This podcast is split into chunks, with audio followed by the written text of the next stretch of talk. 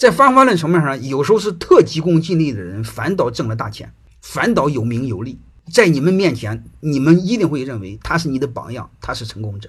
你比如我们最简单的一个，就是你关注眼前还是关注未来？你关注眼前就急功近利，要么丧失客户的利益，要么丧失你的人格。那你要关注未来，你会发现你可以有尊严的做事儿，让周边人都受益，那你挣慢钱。这是两个大逻辑，你把这看透，不就明白了？每个人都有每个人的价值观，有的人的价值观有价。有的人的价值观无价，因为有的人价值观他就用权力、金钱来衡量，所以他的生命就可以用金钱来衡量，那是很龌龊的下三路的人。我很少教你们挣钱，包括教你们挣快钱。